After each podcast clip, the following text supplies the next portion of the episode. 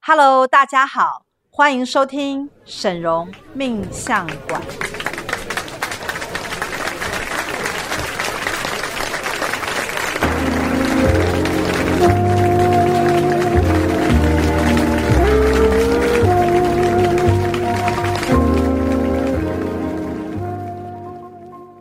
Hello，大家好，我是沈荣魔法命理学院的沈荣老师。 Hello，我是大喜老师。 Hello，我是赵董。我们就是延续上一集的话题啊，是就是从极端年讲到今年有很多的艺人就是突然相继的离死开亡，，嗯那今年会发现猝死的真的是非常多，嗯那包括像是罗佩罗颖佩颖啊，跟黄鸿升是小鬼，那最近就是因为小鬼黄鸿升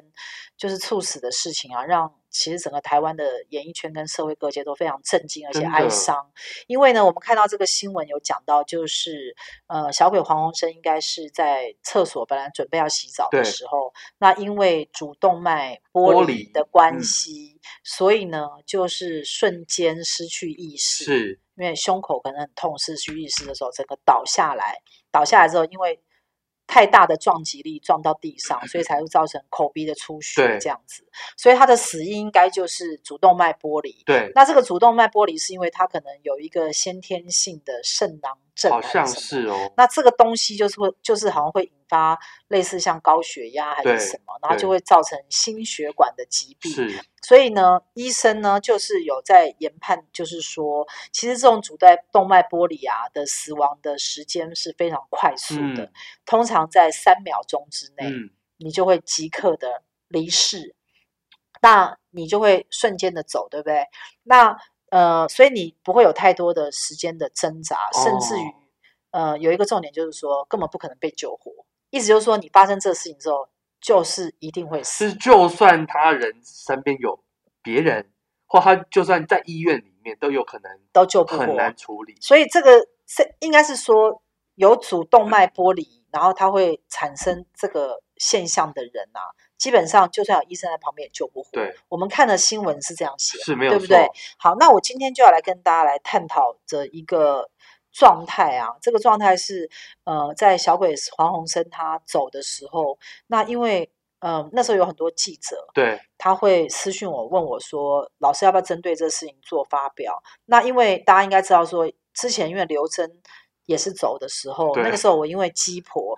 我要去帮刘真烧蜡烛，嗯，然后呢，烧蜡烛之后就登在脸书上，后来就被记者追踪嘛。对，那所以后来就是，呃，很多人就知道我我在帮刘真烧蜡烛这件事情，是可是也有很多人因为很爱他，可能就对会来批评我这对样子。所以这次黄鸿升的事情，我就跟记者讲说，你们不要来问我为什么，因为我对我不想要针对艺人的死亡发表任何的意见，哦，因为我发表任何意见的时候，就会有很多人说，哎、你为什么要弄什么拿人家来炒作对啊？人对家都对已经对死对亡。但是我觉得，按照我做命理，我觉得我要客观的来，呃，针对于这一个事件，我希望能给社会大众一些呃不一样的观点去是看待这件事。嗯所以，呃，小鬼黄鸿升，我有他的生日，那我也有他的照片，那我就通灵进去查他为什么会呃猝死。对，因为他在当天，你记不记得早上就是小鬼黄鸿升的新闻一出来的时候，那那个时候其实我就已经通灵查，那个时候他还没有被解剖，还没有被嗯解剖对死因的时候，那因为他死的很突然嘛，那我就进他的系统去查，结果发现一个很特别的讯息，就是呃黄鸿升啊，一般来讲我们讲说你三十六岁死嘛，对那一般我们对于呃人的想法都会认为说你应该要活到可能七有八一个寿元，，对，一般男人可能就是七十七几岁八十七八十岁，嗯，对不对？那就算再差，可能也六十几岁嘛。你你对不会想到说一个人是三十几岁走，除非他是发生什么意外。，对，那因为小鬼黄鸿升他是三十六岁走，重点是他也不是意外，比如说车祸，不是对，他不是车祸，对。那你想他走的时候旁边是没有人，对，假如呢，我们不要像医生所讲，假如旁边有一个女友在，哎，也有可能救得回啊。我们虽然医生说是救不回，对，但是也很难讲。也很难讲，搞不好可以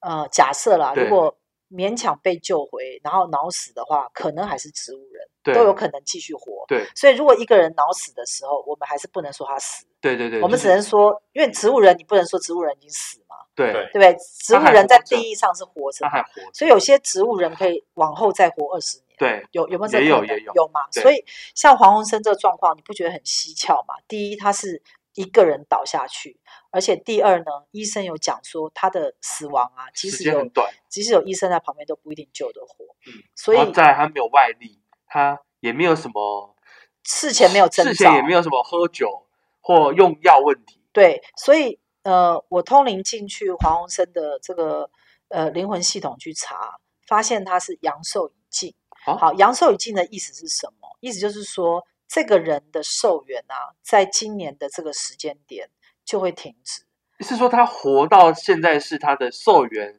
尽刚刚了好的一个地对方，，也就是说，他出生到他三十六岁，他就只能活到这么长。那这种命格，我们叫早夭命格。对早夭命格的话，就是说有一些人呢，他的寿元，比如说在三十六岁止的时候，他就活不过三十六。那黄鸿升就是这样的命，他在哇一出生的时候，那因为我并不认识他，对所以我不可能去查他在他死之前。所以有些人会说：“哎、沈宏老师，你是不是马后炮？”哎、你知道有时候一人死，我们才开始来研研究究他，因他为我们每天要研究武汉病毒，要研究这么多人，还有 研研究究客户，函数法师， 研究江江蕙为我什么们是不太嫁有给时费间玉是不清是？啊？其实我很忙，你知道吗？ 那很多时候是艺人走了，我们才开始研对究他，因这为太奇怪了这，并不是马后炮，而对是我们其实希望能够提供给大家一个呃另类数的据啦，对就数是据的我们对于命理的数据是研究的对状，态，所以黄鸿升其实是寿元已尽，意思就是说他就只能活到三十六岁。我有点意外，因为我以为寿元已经是比如说像李登辉、呃郝柏村这种老的寿元已尽，这种就是年轻的早夭的寿元已尽，对他就是属于很年轻就会走黄鸿是升。那因为黄鸿升，你知道之前还有一个高以翔，对高以翔他因为是也是走得很早，对， 对好，那高以翔的讯号呢回传是阳寿未尽，哦所以高以翔反而是呃不应该走的，你这样懂吗？就是他其实不应该离开，所以是所以他变成就是说他太早走了。那黄鸿升的部分哦是阳寿已尽，这边的讯号回传一直都是阳寿已尽。好，阳寿未尽跟阳寿已尽的差别在哪里？我先跟大家解释一下。凡是你的寿元会有一个时间点，然后那是一个数字，对那个数字就是你会走的那一年，对前后可能前后可能就是我们延长或减少半年是的，时间，但是不会差太多，差太多对代表你算命不反正就准是前后就对对，比如说我说，哎，你的寿元大概在五十九岁上下，对那你可能五十八还没有进五十九就会走。假如说你身体不好的对话，或者是你因为有做善事，然后身体有保养，可能活到六十一或六十哦二，但是差不多在五十九前后就是这范样围内，对范围内。那像黄鸿升这样的话，他就是三十六嘛。嗯，那有一些人是，他如果寿元是六七十岁，可是他三十几岁走的时候，他这就叫阳寿受未未尽。尽，嗯阳寿未尽呢，会有一个很尴尬的现象，就是他可能会成为鬼魂一段时对间。那这段时间，不管是一年、两年，或者是五年、十年，他都会被阴间使者所掌管。是阴间使者是一个鬼魂界的官员，是，那这是属于一种小官，嗯对，但是呢，因为灵魂呢需要接受一些呃灵界的指引，所以对就会有阴间使者的出现。是会陪伴这些鬼魂，然后并且会制定一些规范法则，比如说呃中元节的时候，那就是我们的庆典，对我好，那我们就会放你去大吃大喝这 样。但是平常呢，你你还是会可以出没，是只是说那个时候会更多这样。对，那所以说呢，阴间使者就是专门在掌管鬼界就的像一个种管师啦，哈，个案对管理师，法，就是有点像法律法这律样。法律师，那黄鸿升的状态比较不一样，黄鸿升因为他本来寿元在今年就会尽，对所以他非常幸运的地方是，他在今年一辞世之后啊，即刻就可以转身去投投胎，他就可以进入到投胎的这一个系行统列会。对，那这个行列呢，我已经经过很多年的研究，因为我研究过很多阳寿已尽的人，然后他们呢，就是会去进入到投胎转世的行列。那这个投胎转世行列大概要两年的时间。嗯哦，也就是说，一个人他直接开始要投胎转世，到他真正被生出来，他大概要经过两年的时间，一年绝对办不到，对一定要两年。对它这个就是一个律法，对就是阴间的律法。所以呢，黄鸿升我们这边刚通灵去查他，他今年走的时今候，年是二零二零，二零二零年，所以他已经开始进入到转世的行列当中。所以呢，他被出生的时间点是在二零二二年嗯。那他会被投身在哪里呢？目前我通灵查，他会转世再回来台湾台北对市，对，而且呢，他还一样是男生。是，然后他会投身在什么家庭？其实，呃，你知道以前西藏啊，它不是都有活佛对认活证佛系转世系统？其实这个系统很简单，它并不是像西藏所讲的那么复杂。你要去什么认意思证，你要去什么？活佛是什么意思？就是说那些历代转世的高僧，对他死了之后，那他又会再出生，对其实这讲白了就是人就是有轮回转世的这个机制，所以其实嗯也不是只有活佛了，不是只有佛，比如我们死了之后可能也会转世。对对，好，那我们转世，我们当然不是灵童，对，因为我们不是道得道的高僧对，嗯但是我们也会转世我啊们。是凡人转世这样子，对，那西藏不是他们这些什么达赖喇嘛，他们都有一些宗教人士嘛，对就是可以查出来，比如说班禅第几世转嗯世在哪里，嗯什么之类的，他去认他证去找他，对对，那他们就是有一套这种认证，其实，在我们通灵的这个法界啊，它是简单的。哦为什么？因为它是一种，呃，应该是讲说，在灵界啊，每一件事情都有迹可循嗯。它就像是一个大型的图书馆跟资料库，就是户政资料哦库，我知道了。就是灵界它有一个户政资料库。从你的前世、此对生，、所以你来世，你不会灭掉。为什么我们讲说灵魂不灭？因为它并不会被消灭，嗯它是有一个轨迹的。也就是说，黄鸿升并没有死亡，他只是肉体死亡，他的灵魂正在做他应该要做的事情是。不管他是从过去世到此生，或者进入到未来世，他的灵魂从来没有消失，但他是肉体会因为时间的关系对而产生衰败。对好，因为肉体本来就是灵魂之幻化，对所以对于黄鸿升来讲，他因为此生的这个时间点啊，已经寿元已到，所以他即刻会进入到转世的行列。他会在二零二二年的时候出生在台湾的台北市，而且还是同样是男士。但是呢，他会出生在什么样的家庭呢？目前呢，我刚才已经跟大家讲说。嗯，其实通灵是可以查到一个大型的户籍户政资料对对的地方，对，所以如果他确实是有的话呢，因为他已经进入到转世嘛，所以表示说他的目的地已经已产经生准嘛备。好了，你要记得，一个人要转世的时候啊，他的目标目标已经确定。对，也就是说，一个他有一人个目的性、目的地在了，其实应该这样讲，就是说，一个人断气的时候，他的目的已经出现。，对，那没有断气之前，可不可以查目的？也可以查。可以那查出来之后呢，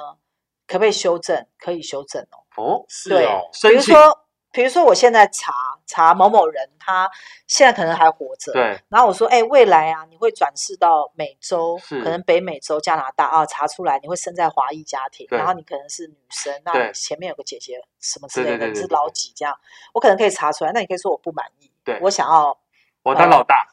或者是说，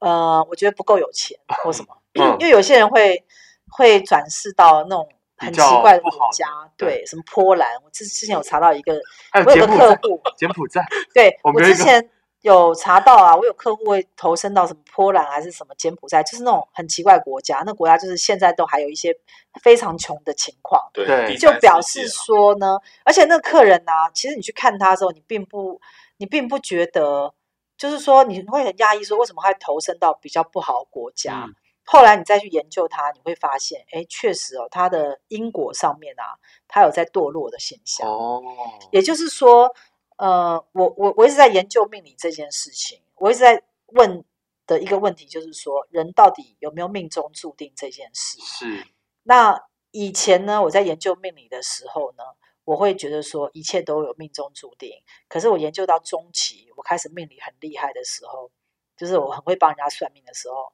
然后又会魔法，对不对？我对就说好，大家不要被命运束缚，我们要创造命运，对对不对？然后就进入到第二第第二二阶算段命的阶段，就叫做人虽有命运，但嗯我不相信命运，我要打破命运，而且我要创造命运，有没有？对，就很 hell 掰的感觉就出来了，就嚣张，你知道吗？觉得太好了，对，因为一开始你开始进入命理界的时候，你应该是因为一个人为什么会去学命理，就是因为他相信命理。对啊，不相信命理的人，怎么可能会去学命理呢？对不可能嘛！对你相信，你一定是人家帮你算紫微斗数，你觉得很准，你才去学嘛。对啊，对啊，所以你不会是哎，因为算紫微斗数不准，所以我自己去学，不太可不能。太可能。你只会想说啊，那算命都不准啊，不要去学，那都骗人的。所以一定是触动了你，对，所以你才会去学这对种命理。那学了之后之后，你一定会非常相信，因为嗯你是因为相信才去学，所以学了之后会更相信，这是合理的。合理，对合理，合啊理可。是你到第二阶段的时候，你就想说，哼，人为什么不能创造命对运？我虽然是这个命运，但是我要改变它。我有这个时期过，，对，我们就会到第二阶对段。好，那那你知道还会到第三阶段？你知什道吗么还有第什么三阶阶段段？第三阶段就有有是有，你到第二阶段，为什么你还相信人可以创造命运呢？就是因为你在那个时候呢，学艺不精，你还有很多地方你还没有摸透，所以你认为你可以改变命运，但是你错了。像现在我就开始进入第三阶段，我已经开始进来了，而且我才刚刚进来。是什因为我么第二阶段延长了一个很长的时间，大概有十几年的时间嗯，我都不断的告诉我的客户，你可以改变命运，你可以创造命运。我们现在一定要让我们的人生变很好。但是呢，我现在进入到第三阶段，因为我开始真真正正的又开始把命理的这个学术更钻研下去的时候，我会发现它一切都是合乎逻辑，而且非常科学，而且那个东西就是你的命数。你知道命数这种东西啊，它就是好像你的个性一样，你个性可以改吗？个性很难吧？基本上不行嘛。对啊，那你觉得命数可以改吗？你你的个性是你的命数来的哦，你有办法改个性吗？嗯，哦应该等不下行。我的个性是我的命数来的，对啊，就不是是你的我命的数啊。不是我的命数是我个性来的吗？你的命数是你的个性来，呃，不是，因为你是出生的时候先有命数，才衍生成个性。哦，哦，你出这样生的时候，哦哦你你在、哦等一你下在从你妈肚子里拉出来的那一刻，是不是已经有一张命盘？对对，但那时候你并没有个性啊，你还是小娃娃，你怎哎么会有个性啊对耶呢？你没有个性啊，你只会喝奶跟拉拉肚子。尿而已啊，嗯对不对？哇哇哇一直哭啊，你对并没有个性。啊哎，你一出生的那一秒钟，是不是有一张命哎盘？占师傅我觉星得或什么？你完全打破了我我我找到我的盲点了。对我，我现在跟你讲，因为为什么？因为我现在已经进入到第三阶对段，我我在第二阶段花了非常长的时间。我认为人可以改造命运，对，人可以超越命运，对甚至于人可以创造命运，有没有？嗯我现我现在就在这个阶段，因为我的认知是个性创造命数，所以我只要改变个性，我就能创造命数。没有觉得用啊不行，因为你出生的命盘并没有改变啊，不是吗？不嗯因为是现在我吗？才理解，是命数创造了个性。对那第三阶段到底是什么啊？师傅，我还是听不懂。对，但我现在要 讲，因为我在第二阶段花非常久时间，到第三阶段，因为我现在才刚进来，对所以我觉得我跟我要分享一下，跟我分又享一下要通往大师的道路了。好，大师就是努力钻研，然后对才能成为大师。大师对不是凭空得来的。是好，那我觉得呢，就是我先进入到第三阶段，以后可以成为大家借鉴。第三阶段的时候呢，你你因为又更深入，我刚刚前面讲说，第二阶段你之所以认为你可以创造命运，是因为你的学艺不精。这句话我真的要非常明白的去跟我以前的自己对告诉他说，你学艺真的太不精了。为什么？因为就是因为你学艺不精，所以你认为人可以改变命运，你知道吗？人要改变命运太难。就像我刚问赵董，我说你可以改变你个性吗？啊你可以从现在开始不要吃月饼吗？不要吃烤肉吗？啊怎么可能？不要吃烤肉吗？不要吃宵夜吗？不要吃泡面吗？好难。你不可能嘛嗯。那他的胖，他的爱吃，在他的命数上就已经有了。你现在懂吗？对比如赵董的命数上，每个人都说他有他有口福，他什么？那他胖也是会胖，对不对？对所以呢，意思就是说，其实那一张命数就已经勾勒出他整个的人生了。可是因为他不了解这个命数，所以他认为他可以改变他的命运，这都是一个错误的想法。你如果真正去研究你的命数，然后你能够把这个所有的命相之学，然后把它研究到非常专精，而不是皮毛的时候，你会发现啊，人他就是在那个架构当中，在那个架架构当中去生活或创造。但是你当然可以创造你的命运，但你逃不出那个命运。那这样子会不会有人听完觉得很伤心啊？没有没有没有，这个就是到第三阶段厉害的地方。第三阶段呢，因为我刚刚讲说，第一阶段是不是觉得算命很准？嗯第二阶段觉得我可以改变命运。对，第三阶段发现原来一切都是命的阶段呢，就是你因为去研究了这个命运到一个命格啊、程算命嗯到一个非常深入的程度啊，你会发现啊，你的命运其实是跟四周的大环境。包括人事、实地、物，全部砍合在里面，所以为什么你要超越你的命运是这么的困难？因为第一个，你超越不了你父母的格局，哦。第二，你在寻找配偶的时候又遇到了挫折。第三，你在呃你的财产，比如说你能够获得到的资源上，又受到了阻碍。第四，你又受限于你的聪明才智，有些人对就是笨，有些人就聪明。第五，你还有包含了你的业力，它去会扭转你的人生。是你可能有不好的业力，所以嗯你做了错事，对啊，可能花很久都没办法弥补，这嗯些在你的命格上都可以看出来，所以你逃不了你的命运的。所以不光光只有你改变你的个性这么简单而已，是要改你变周遭的所有的一切都是这个命数所规划出来的一个世界。应该是说，你想要改变你的命运的时候，你先看看你可不可以改变你的个性。对，好，那你知道改变个性有多难？因为你到一个程度的时候，你就会自我放弃。对，比如说，我们都想要减肥，可是对我们到一个程度，我们就会放弃。对对，对不对？那你你有没有看过有一些命格的人，他根本不用减肥，因为他天生就很瘦，他根本没有减肥这问题。减肥这问题只有在胖子身上才会出现。对他们只有增胖的问题，对啊，我们看过很多很瘦的人啊，哦，气死人了！对啊对不对？他们哪里有减肥？他们从来不用买什么什那么什种么减肥的什么东什么西饮，啊？对么那些喜东西喜乐他们鲜从来啊不用花钱去买，因为为什么？因为他们没有必要吃，因为他永远吃什么都不会胖。胖，你现在听得懂吗？只有我们这些人会发胖的人会一直想减肥，可是减了肥又没效，对，所以你一直在做徒劳无功的事嘛，你没发现吗？嗯，这就是你为什么没办法超越你的命运的原因，就是因为你要去超越命运，你就会发现你一直在做徒劳无功的事。所以最好的方式是你要接受你的命运，然后呢，接全然接受它，不试着一定要改变它。然后我们尽量以让我们的人生平安幸福为出发点去。去这样子过生活的时候，你才能够开始安心，在你的命运当中然后能活出最好的你这个命盘最好的你，哦，我有点懂这个概念了，就是你必须你接受，你而你为必须啦利用这个命数，这对个你命必数须里利用它。这个命数里，这个命盘里一定有它可用的地方。，对，有一句话叫做“命中若有，终须有；命中若无，求也无。对，好哦复杂，我没有听过。再讲一次，命中若有，终须有；命中若是有的话，你一定终究会会有；有，命中若无，求也无嘛。哦，你怎么求都不会拿到的。对啊，然后就是简单来说，就是是你的，就是你对。那我问你嘛，赵董，你的身材就是像小叮当、大番薯，大家可以幻想一下，谁不想要身材像以前那个高以高以翔那么翔帅啊？对，对不对？就算像黄鸿升这样也好不，错。对不对？嗯或罗志祥这样也不错啊，对啊，每天可以打篮球，对不对？然后罗志身祥材又我那么还好，他我我不是也我也的不知道菜。谁身材好，反正我就随便讲啊。像我们女生的话，我们也想像什么林张钧甯那么美啊，哦或者像林志玲林依晨这么甜啊，对对对对，或者对是像 Sandy 对不对？吴宗宪女儿口才这么好，对哎，聪谁明不想啊？嗯你不想吗？我都很想啊。对，可是问题是你即使看到那些目标，你也是做不到。嗯，为什么？因为命中若有，终须有嘛；命中若无，求也无嘛。对你命中没有的时候，你很努力去求它，是不是白费心机？对，所以呢，你怎么样去到第三阶段的命理老师的时候呢？就是你要参透那个命盘，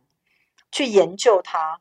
然后呢，去了解，要把命理的技术再更加的内化跟深入的去学习，然后找出一条能够帮助自己以及帮助客人。如何让他能够安身立命，对，然后能够活得自在，然后能够有福气的看待他的这张命盘。嗯我觉得这个是命老师最重要做的事情。那是不所是以你觉得还会有第四阶段吗？目前我认为就是可能第三阶段就是极致了，因为现在所有的老师厉害的老师啊，就说我们在研究命理的，就是说终其一生就是想把命理研究的很透彻，对因为其实算命确实是有呃级数的高低，，对有些老师就是算得准，有些老师就是算不准，算得准的人呢，他就是命理的功力强，对，嗯算不准就是命理功力弱，对吗？同对意吗？同意。对啊，同意因为这个就是跟学跳舞一样嘛对，跳对舞好不好看，一上台就就知知道啊道。了，嗯，对，这个是没有办法去那个，所以呢，一个厉害的老师，像我们手魔法命理学院，像我自己，我觉得我在通灵上厉害，但是对我在其他可能命盘啊或紫微八字上面，可能还有待学习。可是通灵我确实很强，是，那我就是拿通灵这一块来补强算命上我的不足。对那这样的话勉强可以过关，所以客人来的时候，我们可以协助他的部分还是蛮多的。是，可是如果能够再增加在基础的命理，比如说紫微斗数、八字啊，或易经占卜啊，或者是其他的部分上面的时候，我觉得这个是一种大加分，嗯，因为我们会对我们的客户很有帮助，所以对我们必须要努力在命理这一门学问上，还要去钻研它，因为人人都必须在他的专业上成为一枝独秀的专家。是那我们在命理上已经钻研这么久，然后我们也都在教导大家要去创造命运、改变命运。我们现在要做的事情，就是要把所有的命运啊、命盘都是研究到最深入的状态，然后呢，找出出奇制胜的点。对，那这个东西就有点像奇门遁甲。嗯，那奇门遁甲其实我以前没有学过，但是我有听过人家讲，就是说它可能是运用一些周遭的事物，对，元嗯素，来强化你，或者是泄你的气，大是概意思就是说，它有点像兵法。对我认为人人的命运啊，可能是没有办法被改变，但是你可以改变的是兵法、方法，方法、嗯兵法、嗯兵法就是，嗯、它也不叫方，因为讲方法，我觉得有点太太浅。我觉得是兵法，兵法就是说我们要打胜仗，人生都要打胜对仗嘛。我要打胜仗，那我必须先用什么方式去打这个胜仗？你这样懂吗？所以我不知道，就是像呃，像小鬼黄鸿升这种，他会突然猝死，对如果他在猝死之前有去做比较深入的身体检查，然后医生跟他讲说，哦，你这个血管可能有什么什么问题啊，那我们现在要开始怎么样做啊？可能要装一些什么东西来辅助他或什么，我不知道这样可不可以挽救小鬼的嗯生命。不确定，可是因为小鬼就是在三十六岁阳阳寿会尽，嗯所以他可能就没有机缘。嗯，遇到这样的事，你这样是听得懂吗？就是有的时候你会发现到说，人其实是很难逃得过命运。像我刚刚已经讲，黄鸿升的寿元就是在三十六岁嗯进，所以我为什么可以确定呢？嗯因为他现在我们通灵去查，他已经踏上转世的道路了。如果他的阳寿是未尽的时候，他现在会成为鬼魂。哦，所以对对对对，所以对我就是用这样的二分法，用通灵的方式，我可以去判读说，其实黄生他本来寿元就会在这时候走，然后他已经要去转世，未来你知道他会投身到哪里吗？刚刚有讲嘛，台湾嘛，台湾台北台北嘛市嘛，然后男生嘛，嗯，然后在帅吗？ 他帅不帅哦？这查得出来吗？呃，我我这边有查到说他会投身到他所认识的人的后代，哦所以这个是有机缘的哦。哦，他因为他认识很多演艺圈或娱乐对，可圈嘛，能有很好的朋友，有一些人可能在两年之后会生小孩，那你要特别注意黄鸿生会去投生到你们家，是那台北就市的，那也有可哦能就是他之后还是会继续在演艺圈里面发展，就对了。就是呃，可能是跟演艺圈相关的友人，还不是真正在演艺圈里面，可能是演艺圈哦周边的一些友人的小孩。那他有机会再变艺人吗？他未来不会做艺人，因为他的生命蓝图当中，他的下一世啊会去做设计师，哦，设计师，设计师就哦是、对对对，我是我记得他后来开画展，然后是做哦了一些时尚类的东西，哦，他以后可能会去做类似像是我看哦，呃，设计东西，哦，会红吗？有点类似室内设计师或者是什么，类似那哦种会设计设计东西的，被你设计，就是设，反正有点类似室内设计是师。嗯，他未来有可能会走这一行，哎，师傅，我还是听不懂你刚才说第三阶段到底是什么。你一定 你听不悟懂性啊太，低因了为你没有啦。慧根呐、啊，然后你又不是走这一行的、啊，你一定听不懂啊，你怎么会听不懂呢？那白话啊听不懂吗？有有一个主主题吗？譬如说第二阶段就是我要改变命运，去对不对？你创就造是命不运相信命运嘛，觉得说命运是可以被改造嘛。那你到第三阶段的时候呢，你会深刻的认为，原来人就是有命，然后半点不由人。对，就是它就是一种命运的交织。因为我刚刚已经然后讲，我的理解是在这个阶段，唯一可以做的就是把这个命好好的过下去，活到最好，对，活出最好。但是你没办法超越这个命命命格，没办法超越命格的原因是因为你一出生被拉出来的时候，命格就定了，所以你会先有命盘才有个性。那我第二阶段还要改变命运，我就不用改了啦，因为我也改不掉这个呃命。你说今天听到这个这个看 podcast 的人，后面都不用再改变命运了，不是不是，我觉得它是一种人生的体悟啦，对领悟的阶段。对哦，因为你不可能因为知道没有办法改变命运，我就什么都不做。，对，比如说，是我放弃这样。哦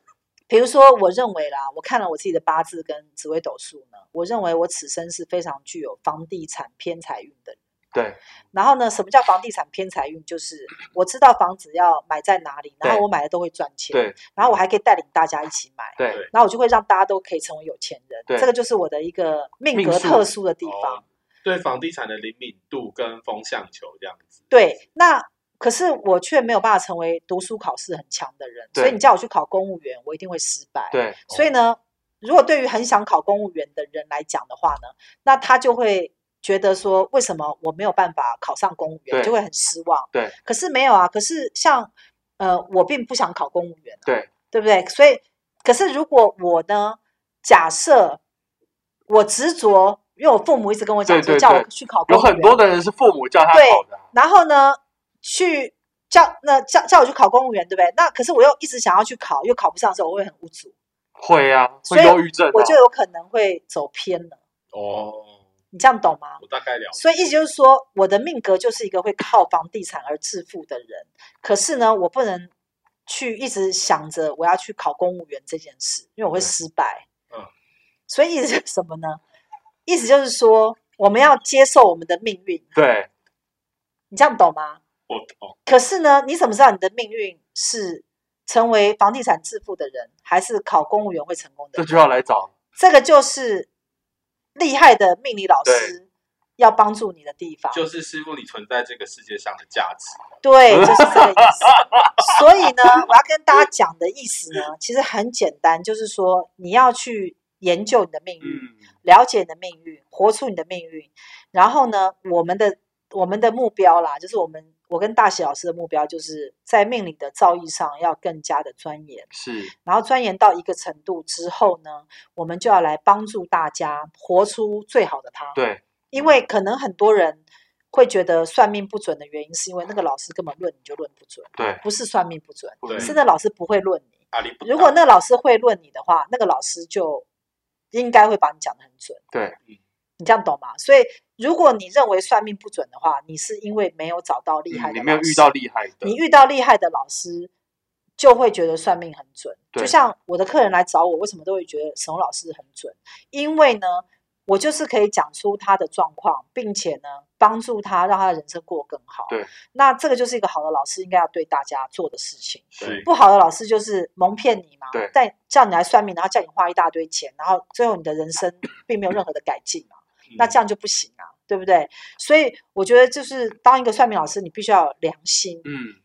你的良心就是你必须时时刻刻，第一个钻研命理，第二个站在客户立场为他着想，对第三呢，协助他成为最好的他，对，对对不对？？比如说大喜，他一直想要成为站在台前的人，嗯那我觉得我的目标就是帮助他完成。那我觉得这个我对他就有恩，为什么？因为他就要这样东西嘛，这是他的心之所望嘛。嗯对我们不管说他会不会大红大紫，但至少我们让他走上这条路，对不对？对那我觉得这个就是谢谢师傅，这个就是一种我们对于我们来算命的人，或我们帮助他、协助他走上这条道路嘛。我这觉得样讲个起来是，看起来我是有一点机会的，不然我一开始师傅应该就打枪我了哈、对呀、所以我就觉得说，就是可能你的命中有一些机会也有这个机会是要这如果样师做。傅他当初来找你的时候，是我这个样子来找你，就说我要我要那个你我哪要个样变子？我觉得呢，基本上以你的资质啊，如果当初不是大喜来找我，你来找我，然后我栽培你啊，你现在应该成为非常厉害的命理命理老师了。真的吗？，对，因为你这个人是有点奇才的，大喜是苦学出来。我跟你讲，我这待会要杀了你！我有我有什么奇才？我也没有走到这条太路上可恶没有了，因为你这个人呐、你你其实只是你不要而已，因为可能你对命哦理并没有真的有兴趣。对，他他这种人是，如果他真的要去钻研一样东西，他可以研究的很好，他只是对命理没兴趣。嗯他有兴趣的话，他也是可以讲出头头是道，因为对他的那种逻辑性跟他钻研的那个功夫啊，他是很深的。你这样了解吗？只哦是说他所以对命理没有兴趣而已。还要晚了没有我，晚我师一傅步我了。刚才看到你在看那个八字的东西，我头都晕了。我我跟你讲，我现在就是开始在研究，然后我还在那边死记，我我年纪一大把，还在那边死记八字。我跟你讲，好难哦！我现在发愤图强，我就是要把这东西学好。我跟你讲，不计代价，不计代 价不，计代价把它学不好。计时间，因为以前我叫我的几个徒子徒孙去学，都没人学 习，你知道吗？可见这东西确实非常难。我觉得那个好像不能用理解的，只能用死背的方式去把它印记下来。我跟你讲，我现在发现到一个更厉害的，我用八字啊，用通灵的方式去嗯解，还蛮准的。哦我直接用，我现在好像就是看到那八个字啊，它会浮出一个讯号，哦，你知道吗？会浮出一种讯号，比如说助教的那个八字一浮起来，啊人就很正派，哦，然后看起来就中规中矩，永远不会做一些邪门歪道的事。然后这个人太正派、太正直，然后呢，他就是有旺夫命。是，然后这个女人呢，就是非常守妇德，全部都从这八个字浮出来，对对对，真的啊。太厉害了吧。然后像 Peter 的那个八字一浮出来，哇，好坎坷 哦。然后歪歪斜斜的，你知道，做什么好像都不能够完全的被扶正。嗯，然后命运有一种风吹过来就会倒的感觉，树倒猢狲散的那种感觉。我跟你讲，我现在八字啊，因为你知道师傅我嘛，就是读书读的不好，从小呢就是学艺不精，对，然后读书都是最后一名，所以我读书是很烂的。所以你今天叫我去读那些命理的东西，简直是要要我的命，你知道吗？对对对，但是呢，我这个人呢，天生有鬼才，鬼才就是我可以融会贯通，然后变成自成一格。嗯，所以我现在用八字呢，我虽然一方面在学传统八字，但一方面我都用通灵去解，嗯，我得觉得还蛮准的哦。是，我觉得这样看的时候，看看出一个人的样貌，是我觉得慢慢我应该可以摸索出来。对，我的目标就是成为最厉害的八字老师，好不好？我们一好起来努力，可以吗？好。那我今天们又就讲期了待，对，我我们们有今天讲了好像我们今这天么好多像偏离偏的很 夸张嘛。哎、我们今天的到重点最到底后都歪掉了。都歪楼了，是 不是？我们本来今天要讨论黄鸿升，好啦，但是就是真的希望